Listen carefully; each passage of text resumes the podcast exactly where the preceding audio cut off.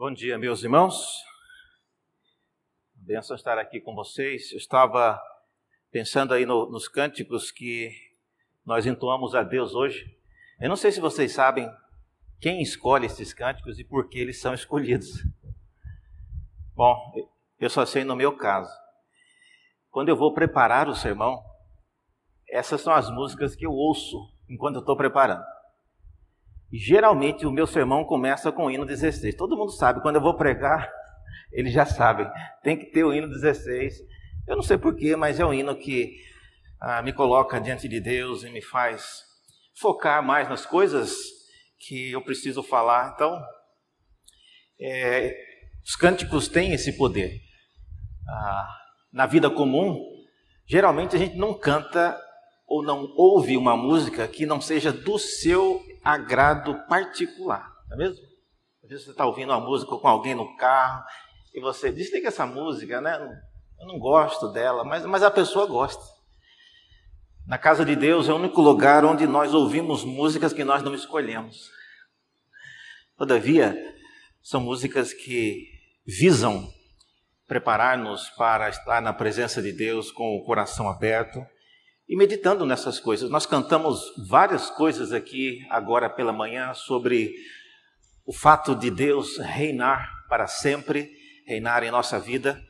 E eu queria exatamente pensar nessas coisas, sendo hoje um dia quando iremos é, ser usados por Deus para participar nesse momento de escolher pessoas que irão nos governar. E para isso eu queria também e, é mais importante do que, do que os cânticos, é, na palavra de Deus, ler um relato no capítulo 29 de Jó, onde temos um relato sobre esse homem de Deus e é algo que nos faz lembrar-nos dele como uma pessoa pública e não apenas como alguém que estava ali sofrendo todas aquelas ah, dificuldades que todos nós conhecemos. Mas eu queria hoje pensar nesse relato, porque ele nos mostra o que talvez alguns nunca tenham observado, mas é o que eu chamo uma autobiografia que o próprio Jó faz ah, de quem ele era antes de tudo isso acontecer. E aí a gente começa então a entender algumas coisas e por que é que Deus escolheu aquele homem para passar por tudo isso. Então eu estou fazendo isso pensando então no que nós podemos aprender no fato de Deus ter escolhido Jó, uh, para pensarmos também no que nós vamos fazer hoje, né, ao sairmos daqui, ou alguns já fizeram antes de vir para cá, né, ir até a urna e escolher o seu candidato. Diz assim a palavra de Deus, capítulo 29 de Jó. Prosseguiu Jó no seu discurso e disse: A quem me dera ser como fui nos meses passados, como nos dias em que Deus me guardava, quando fazia resplandecer a sua lâmpada sobre a minha cabeça, quando eu, guiado por sua luz, caminhava pelas trevas como foi nos dias do meu vigor, quando a amizade de Deus estava sobre a minha tenda, quando o Todo-Poderoso ainda estava comigo e os meus filhos em redor de mim. Quando eu lavava os pés em leite e da rocha me corria ribeiros de azeite. Quando eu saía à porta da cidade e na praça me era dado sentar-me, os moços me viam e se retiravam os idosos se levantavam e se punham em pé, os príncipes reprimiam as suas palavras e punham a mão sobre a boca. A voz dos nobres emudecia e a língua se apegava ao paladar. Ouvindo-me algum ouvido, esse me chamava feliz. Vendo-me algum olho, dava testemunho de mim. Porque eu livrava os pobres que clamavam e também o órfão que não tinha quem o socorresse. A bênção do que estava a perecer vinha sobre mim e eu fazia rejubilar-se o coração da viúva. Eu me cobria de justiça e esta me servia de veste. como manto e turbante era a minha integridade. Eu me fazia de olhos para o cego e de pés para o coxo. Dos necessitados eu era pai. Até as causas dos desconhecidos eu examinava. Eu quebrava os queixos do iníquo e dos seus dentes lhe fazia eu cair a vítima. Eu dizia: No meu ninho expirarei, multiplicarei os meus dias como areia, a minha raiz se estenderá até as águas e o orvalho ficará durante a noite sobre os meus ramos. A minha honra se renovará em mim e o meu arco se reforçará na minha mão. Os que me ouviam esperavam o meu conselho e guardavam silêncio para ouvi-lo. E havendo eu falado, não replicavam. As minhas palavras caíam sobre eles como orvalho, esperavam-me como a chuva, abriam a boca como a chuva da primavera sorria-me para eles quando não tinham confiança e a luz do meu rosto não desprezavam. E eu lhes escolhia o caminho e assentava-me como chefe e habitava como rei entre as suas tropas, como quem consola os que pranteiam. Até aqui a palavra do Senhor. Vamos orar mais uma vez?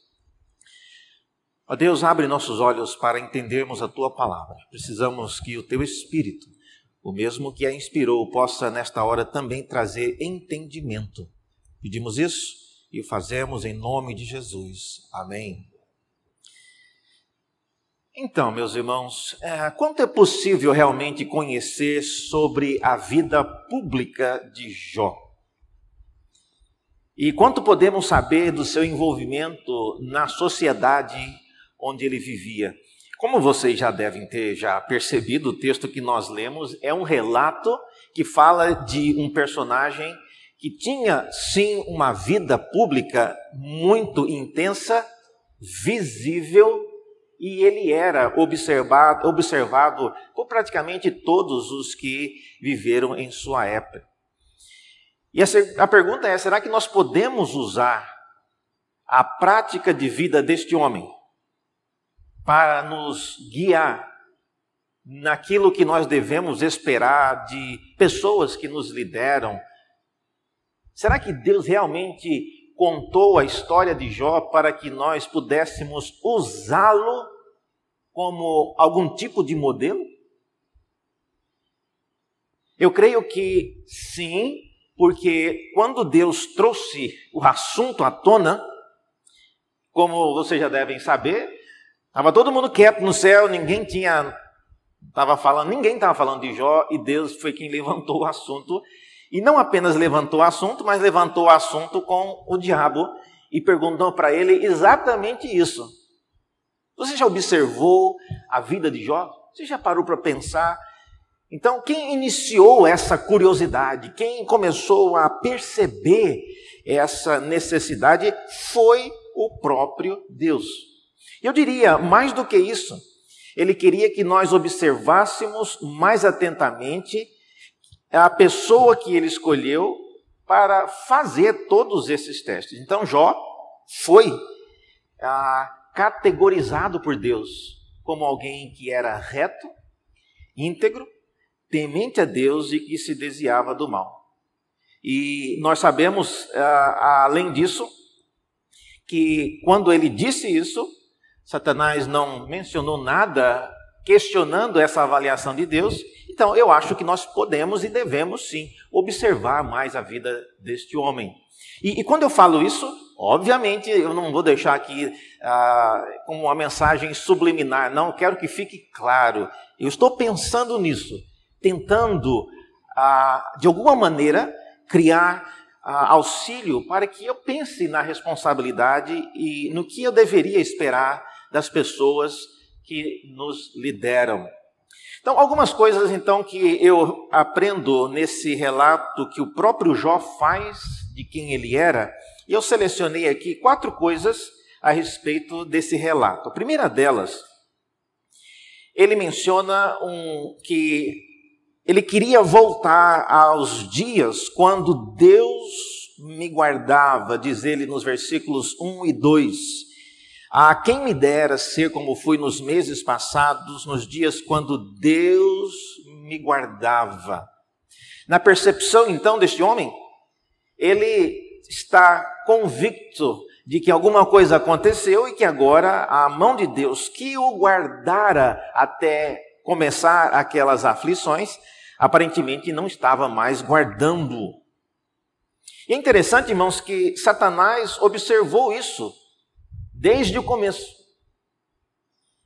E Satanás, quando indagado por Deus se estava ou não observando a vida de Jó, ele comenta exatamente isso. Olha, o Senhor o cercou com uma, como se fosse com uma rede, protegendo tudo o que ele tem, de modo que não é de se estranhar que uma pessoa que tenha o benefício de ter toda a sua propriedade, os seus bens, a sua família, os seus filhos guardados por Deus, não vá querer servir a Deus. Eu tenho observado, eu moro numa rua relativamente calma aqui na zona sul, e mas eu, eu tenho me preocupado porque eu estou vendo várias pessoas instalando câmeras de segurança, de vigilância no portão. E a minha casa não tem câmera nenhuma. E eu fiquei preocupado, mas será que eu deveria ter então? O que será que eles estão vendo ou que eles estão procurando que eu não estou nem um pouco preocupado? Será que deveria estar? Eu vejo que na vida de Jó, quando Satanás faz esse comentário, ele pensa nessas coisas. Olha, Jó descobriu que servir a Deus é o melhor seguro que tem. Vigilância 24 horas contra roubo, contra desastres naturais, contra perseguição, opressão, todo tipo de coisa. Então, Jó não era lá uma pessoa tão bem intencionada como Deus estava querendo. Então, é, essa expressão aqui, é quando diz que Deus me guardava, sublinhe isso na sua Bíblia. Isso é importante, porque essa é a estimativa que Jó tinha a respeito de como era a sua vida antes dessas coisas acontecerem. E ele queria, obviamente, que isso voltasse a acontecer. Eu, eu observo ouvindo, ouço pouco, né? não aguento ouvir muito, mas o relato do que os nossos é, candidatos irão fazer. Quando eles entram na área de segurança pública, todo mundo sabe que há uma necessidade. Os bairros, dependendo de onde nós moramos, são alvo de criminalidade e coisas que geralmente fogem ao controle de nem que tiver um policial para cada cidadão, é, é impossível controlar tudo que acontece. Desse modo, então, Jó, ele menciona e ele deseja voltar. Eu acho interessante isso, ah, ele ter falado isso aqui, porque ele, por exemplo, ele não falou, quem me dera voltar a ter os filhos que eu tinha. Ele não disse isso. Quem me dera ter novamente o rebanho que foi tomado pelos caldeus e foi levado. Ele não diz isso. Então pare para pensar nisso. O que é que ele sente falta nessa situação em que ele está? E essa é uma das coisas. Se sentir guardado por Deus. É realmente algo importante e ele ressalta isso. De modo que no capítulo agora 29, Jó está confirmando aquilo que Satanás também já havia observado desde o começo. Jó só teme a Deus por causa daquilo que Deus faz. Quantos de nós, irmãos, estamos preocupados com a nossa segurança, em primeiro lugar, mais do que com qualquer outra coisa? É óbvio que Deus nos guarda, é óbvio que Deus nos guarda de maneira que nós sequer imaginamos. Você já deve ter ouvido falar de pessoas, às vezes, vacilando na rua, andando, às vezes a gente diz, a morte passou por um fio. Tava, encontrei um, um membro da igreja aqui, não vou falar o nome, mas eu passei isso na, antigamente, quando a gente andava na rua sem máscara, Avenida Paulista, atravessando a rua, e eu sinalizei, a pessoa ela estava atravessando a faixa de pedestre, digitando no celular assim, andando. Onde é que está o olho alternativo dessa pessoa? Ela estava caminhando normalmente, como se estivesse olhando para frente, virando na calçada, mas, ah, e eu pensei, é Deus é quem guarda. É, é Deus é quem guarda. Não adianta, às vezes, os pais cuidar, avisar, proteger, mas se Deus não guardar.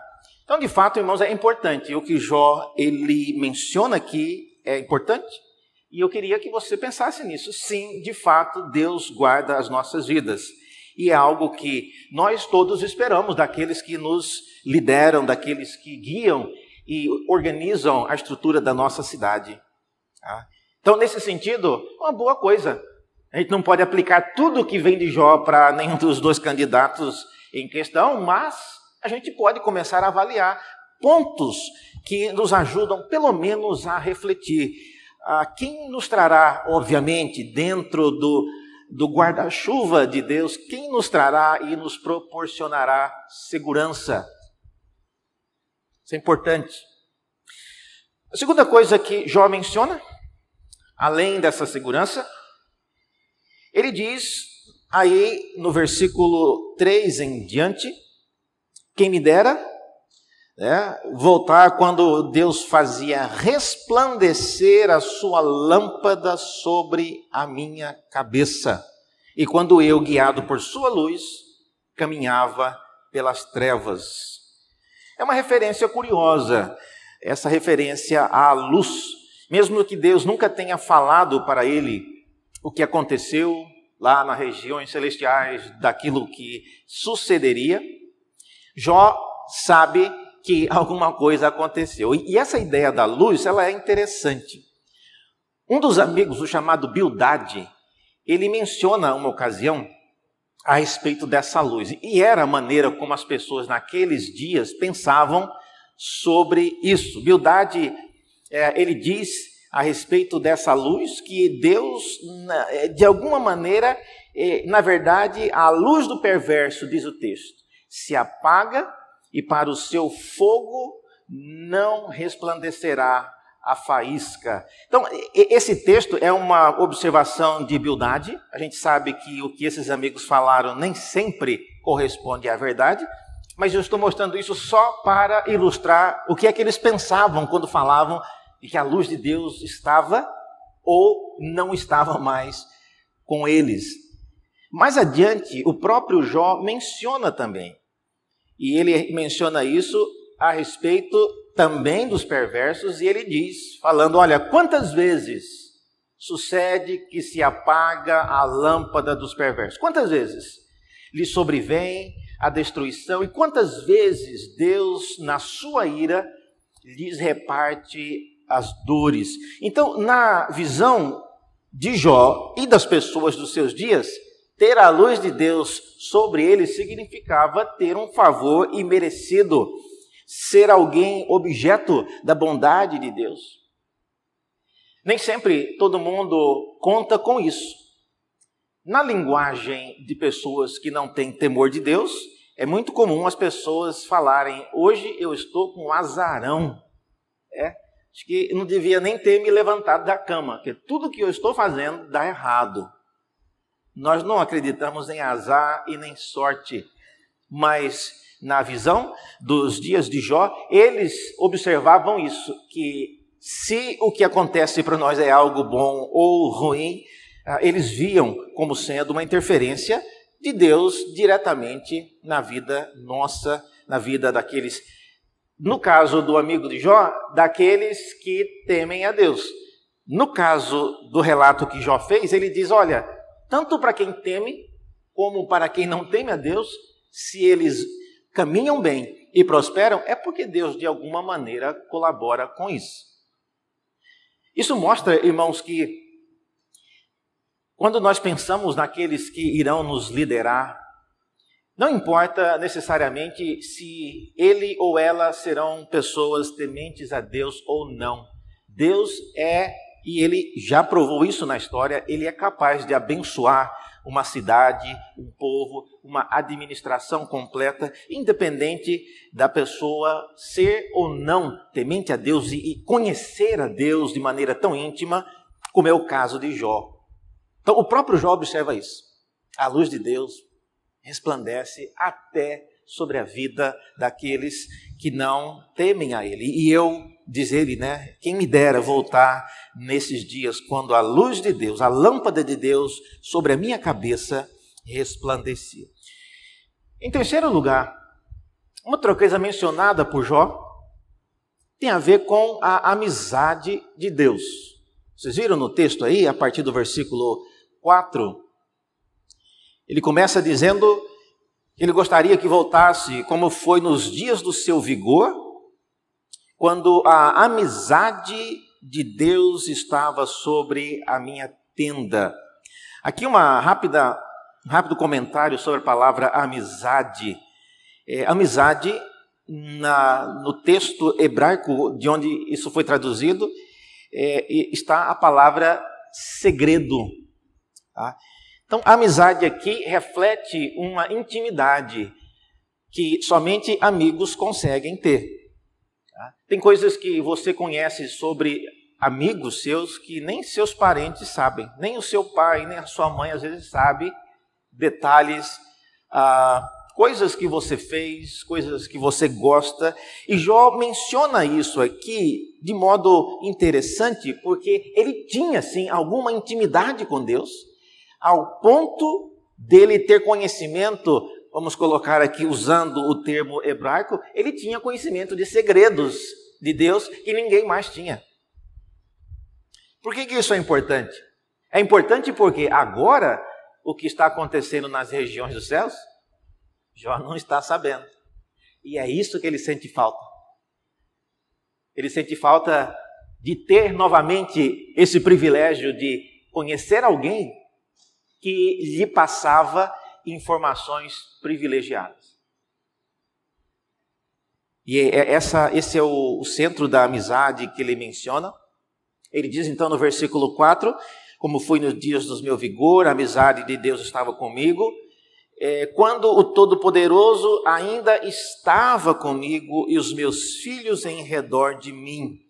Então veja, é, a amizade de Deus significava é, essa, esse segredo, né, essa intimidade, significava também o que ele percebia ser Deus estar com ele. Tá? Há uma diferença entre Deus estar conosco e Deus estar nos céus. A gente fala sobre ele aqui na igreja, a gente lê sobre ele na Bíblia, em, em outros livros evangélicos, mas Deus está presente na sua vida. Essa é uma coisa bem diferente. Como que eu sei disso, reverendo? Será que Deus está? Não, agora o senhor falou, fiquei curioso. Gente, Deus está em todo lugar, em todo tempo. Mas quando nós vemos o relato do que o servo do Senhor fala aqui, especialmente do modo como Deus descreveu a integridade de Jó, a gente tem como então saber ter uma noção, um rumo para ver se nós somos ou não alguém cuja companhia né, é o próprio Deus conosco. Faz diferença, faz diferença.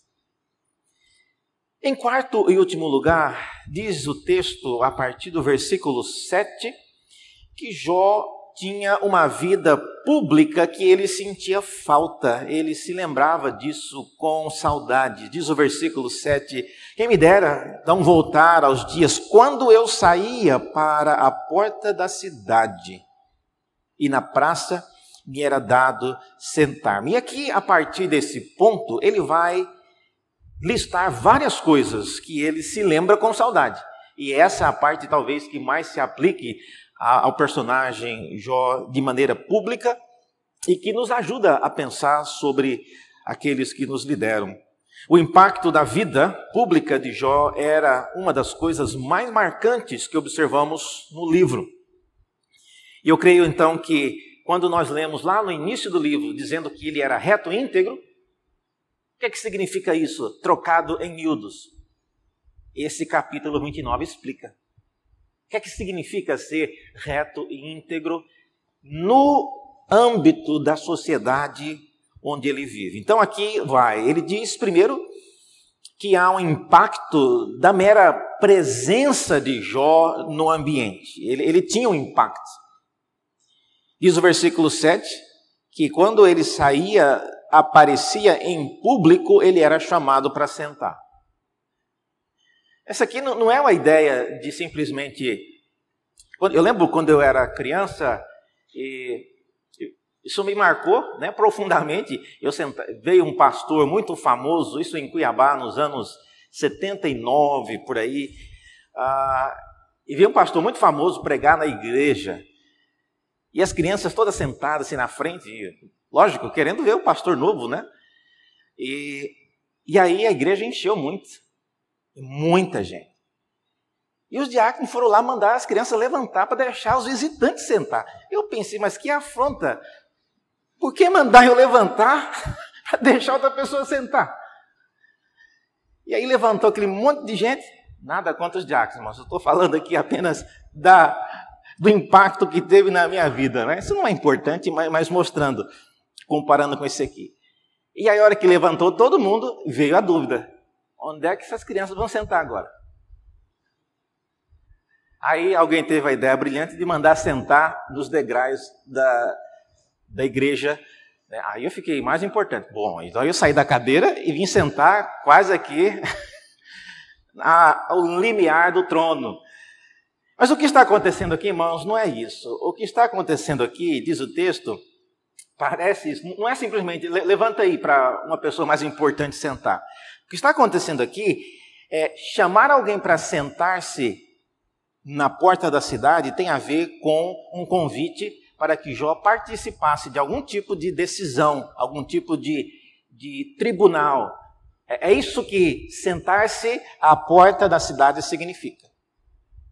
Então, mesmo que Jó não fosse alguém escalado para participar de seja lá o que estivesse sendo julgado naquele dia, o dia que Jó aparecesse em público, ele era imediatamente convidado para assentar-se. Então, essa é uma reação que ele diz comparado com o que acontece hoje. Hoje não, nos dias em que ele estava sofrendo, nada disso acontecia mais. Então, esse era o impacto da presença dele. Ele nem tinha aberto a boca, ele não tinha feito nada, mas apareceu em público, ele era chamado. Segunda coisa, no versículo 8, muito estranho isso, mas é o que está dito aqui. Jó apareceu, os jovens vazavam. Eu não sei se jovens tinham medo de Jó, o que, que acontecia, mas eles não esperavam para ver. Eu sei porque depois, mais para frente, vai falar que tinha a ver com coisas que Jó tinha já tratado com os pais desses jovens, então, e esses jovens tinham já falado bocado a respeito de Jó. Mas enfim, quando Jó aparecia em público, novamente, ele nem abriu a boca. Mas Jó entrou no recinto, os jovens todos vazavam, não ficavam para ver. Ah, diz ainda no versículo que os idosos se levantavam, é uma atitude de respeito que quase não vemos mais hoje, e diz também que os príncipes e os nobres se calavam. Ou seja, seja lá o que eles estivessem falando, comentando, criticando, é, fazendo deboche, o Jó entrou no ambiente, todo mundo ficava quieto. Então, isso é um sinal, irmãos, do impacto da presença desse homem no ambiente. A lição que eu aprendo disso para os nossos dias é que, especialmente com o que as pessoas falam, eu estava observando agora, no, um dos nossos telejornais, tem uma moça lá que faz um rápido apanhado de se o que o candidato falou é verdade ou não. É, e na hora do, do calor da discussão, a pessoa fala cada coisa e, e muda às vezes as estatísticas e depois a mocinha vai lá, olha, não é bem assim. Tá? Só errou aí só 50% na estatística. Então tem essa pessoa que vai checar.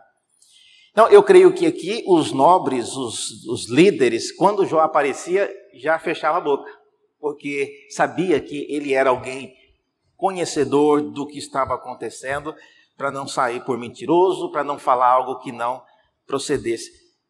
Os líderes nossos, irmãos, pessoas que conversam demais, falam muita bobagem e que se enredam em conversa de outros, são pessoas que não merecem a nossa confiança. Nunca teremos um Jó para votar nele, mas pelo menos precisamos pensar nisso. Na sequência, o, segundo ponto aqui do impacto de Jó é o impacto da palavra dele, quando ele falava alguma coisa. Agora ele vai falar, diz o texto no versículo 11, que ouvindo-me algum ouvido, esse me chamava feliz. Tá? Essa expressão feliz aqui é, é a mesma que aparece no Salmo 1, bem-aventurado. Tá? Então, quem tinha o privilégio de ouvir o que eu falava, saía dizendo: Olha, hoje eu sou um bem-aventurado. Tá? É... Não, eles chamavam Jó de bem-aventurado suscitava testemunho a respeito dele quando alguém ouvia. É dito no versículo 12: Porque eu livrava os pobres que clamavam e também o órfão que não tinha quem o socorrer. Uma situação muito delicada, mostrando o cuidado e a atenção de Jó para pormenores da sociedade.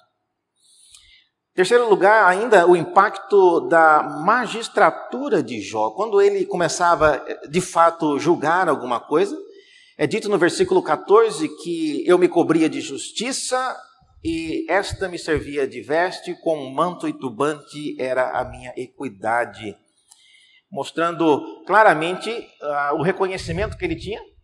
Tá? E esse costume de vestir um manto quando a pessoa faz parte né, de uma Suprema Corte ou de um tribunal não é coisa nova, já se fazia muito tempo. Jó ele usa essa metáfora para falar de quem ele era. E aí o texto continua falando várias coisas. Versículo 15, ele promovia a inclusão de deficientes, viu aí? Ele fazia que ele se fazia de olhos para o cego e de pés para o coxo. Versículo 16, ele fala que ele cuidava até da causa dos desconhecidos, aí ele examinava a causa dos desconhecidos. Versículo 17 fala que ele promovia de alguma maneira a punição do ímpio e libertava a vítima. Versículo 18 a 23, ele fala uma série de coisas que mostram que ele trazia esperança às pessoas. E por último, no versículo 24 a 25, ele se mostra como alguém que participava nas decisões e por causa dele, várias decisões eram tomadas. Eu lhes escolhia o caminho e assentava-me como chefe e habitava como rei entre as suas tropas. Então, eu creio, eu creio e eu prego que Jó, sem dúvida, era uma pessoa ou um magistrado ou ele era alguém com a incumbência de administrativo, um tipo de rei, um tipo de príncipe na sua região é bem possível que fosse mais um magistrado do que um rei. Mas essa é a visão que ele tem. Conclusão: quais são as aplicações que a gente pode tirar disso para nós hoje? Se você tivesse, irmãos, que elaborar um breve relato de sua vida hoje, listando pontos que fundamentem a sua integridade num contexto público, quais seriam os pontos que você apresentaria? Ah, reverendo, meu público é muito, muito pequeno, eu não tenho tanto impacto público assim. Você que imagina. Às vezes, as pessoas que observam a sua vida, as pessoas que direta ou indiretamente são impactados pelo que você faz, você tem sim um impacto na vida de outras pessoas. Eu vi recentemente uma, um, um vídeo, depois isso até viralizou, um entregador de, de comida, motoboy, foi entregar uma, uma refeição num condomínio chique aqui em São Paulo. E depois de entrar, a pessoa que recebeu a comida começou a tratá-lo, falando alguns impropérios para o entregador. E por incrível que pareça, o empregador, o entregador, começou a agir de maneira muito nobre face à atitude arrogante daquele morador daquele condomínio de luxo. E por razões né, que eu desconheço, alguém estava filmando e postou isso aí. E a pessoa, por causa disso, é, alguém se ah, solidarizou com a situação, teve compaixão e ficou movido por aquela atitude daquele entregador né, que foi deixar lá a, a comida e sabendo que ele tinha, assim, ele estava entregando comida hoje por causa da falta de emprego, mas ele tinha formação na área de TI e alguém posteriormente, por causa de ter visto o que ele fez, né, convidou para trabalhar é, numa, num nível de meio que de gerência numa empresa famosa, por causa daquilo que alguém havia filmado, postado na mídia social e aquilo viralizou. Então a gente nunca sabe o que as pessoas vão fazer e quem está nos olhando e aquilo que é feito com aquilo que nós fazemos. Tá? Pode ser um copo d'água que você dê para o lixeiro que passou no dia lá. Pode ser só isso. Jó é consciente de, daquilo que ele faz. Isso significa, irmãos, que quando eu olho então para o que está acontecendo aqui, tudo isso que nós acabamos de descrever no capítulo 29 de Jó foi mudado no capítulo 31. Isso significa que Deus, quando disse que nós devíamos observar a vida de Jó, não era observar essa parte boa, porque isso foi tirado. Então, por que é que Deus quer que nós observemos a vida de Jó? Se essa parte boa ele tirou. O que levou Deus a tirar todas essas coisas da vida de Jó foi uma insinuação feita por Satanás em resposta à pergunta de Deus: observastes o meu servo Jó. E a resposta de Satanás foi a de que Jó não faz o que ele faz e nem é quem ele é a troco de nada. A motivação dele é interesseira, disse Satanás. Ele faz porque ele recebe de volta o favor de Deus. E foi Satanás quem sugeriu pela primeira vez, e também foi o único que sugeriu isso, que Deus retirasse da vida de Jó essas coisas para ver se a motivação dele continuava a, a mesma. E se é isso, e eu creio que é isso, a grande lição que nós devemos sair daqui hoje é avaliando as motivações que as pessoas que querem nos liderar têm. Não importa quem elas são, não importa o que ela já fez, não importa o que ela promete que ela fará. O importante é saber quais são as motivações que levam os nossos líderes a querer, primeiro, ser prefeito e, segundo, querer fazer o que eles prometem que farão. Que Deus nos ajude a nos lembrarmos sempre de Cristo, que não apenas prometia, mas cumpria o que prometia. Ele sim é o nosso modelo de integridade. E é em nome dele que eu queria orar, pedindo a benção de Deus mais uma vez. Vamos orar? Senhor, aplica esta palavra em nossos corações, ajuda-nos a entender como participar daquilo que o Senhor está fazendo neste dia em nossa cidade. Somos realistas, ó Deus, muito pouco podemos fazer. Mas não é nem pelo pouco, nem pelo muito, mas é pelo que o Senhor está fazendo e pela honra que tu nos dás de participarmos nisso. Por isso, pedimos a tua bênção, para que, nem que seja pelo meu único voto, o Senhor possa somar com a tua soberana vontade e fazer prevalecer a paz, a segurança e a companhia tua nesta cidade. Não só em nossas vidas, mas na vida de todos os cidadãos, para que eles te conheçam, creiam e amem o teu nome. Oramos em nome de Jesus. Amém.